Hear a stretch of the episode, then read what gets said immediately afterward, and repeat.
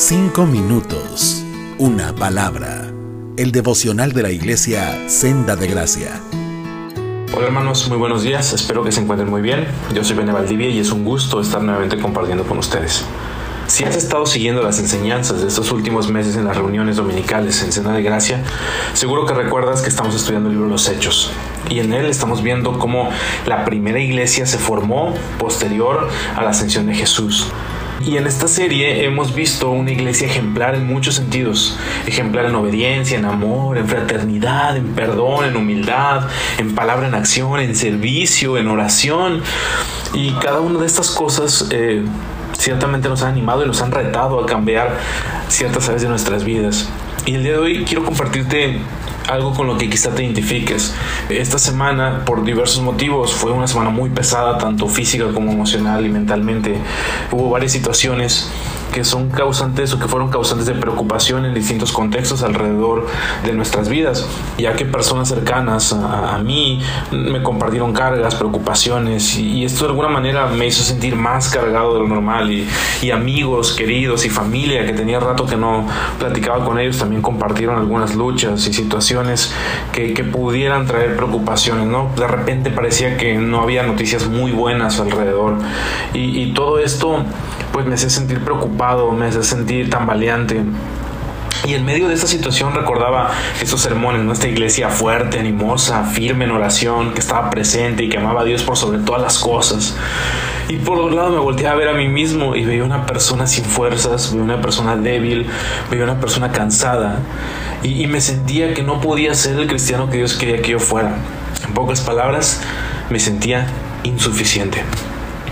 Sentía que no había suficiente en mí para atender todo lo que pasaba a mi alrededor, mi casa, mi familia, mi trabajo, mi ministerio, mis actividades, mis amigos. Y en ese contexto escuché una canción que describía un poco cómo me sentía. Es una canción de un grupo cristiano que son de Estados Unidos y que en algún momento yo escuchaba mucho adolescente. Y la canción va más o menos así. Empieza diciendo, desearía ser un hombre más fuerte. ¿Te has sentido así? Si te soy sincero, tengo que aceptar que después de todo mi esfuerzo y todo lo que he hecho, siento que estoy haciendo mucho menos de lo que debería de hacer. Y la canción seguía, ¿qué pasaría si pudiera cambiar eso? ¿Qué pasaría si yo pudiera ser alguien más, alguien que sea mucho mejor que yo? Y llega un punto en el que dice, pero en medio de esto necesito recordar algo, que es cuando estoy en mi punto más débil, cuando puedo ver más claramente. Y de ahí se va el coro, ¿no? Y, y decía, puedo ver más claramente que él, hablando de Jesús, él hizo al cojo caminar y al mudo hablar. Y, dice, y él abrió los ojos del ciego para que pueda ver que el sol sale a su debido tiempo. Y empieza a relatar una serie de cosas que Jesús hizo y que relatan el poder de Jesús. Y luego dice, y él mismo, hablando de Jesús, conoce nuestra más fuerte necesidad.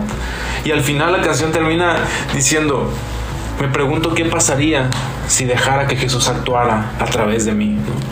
Y, esto, esta canción me, me, pegó muy fuerte porque yo me sentía exactamente así y de repente leer el coro que habla de Jesús como este Dios poderoso que hizo grandes maravillas y que aún así conoce mi necesidad, de inmediato me llevó a leer Corintios 12:9 en la nueva traducción viviente que dice así.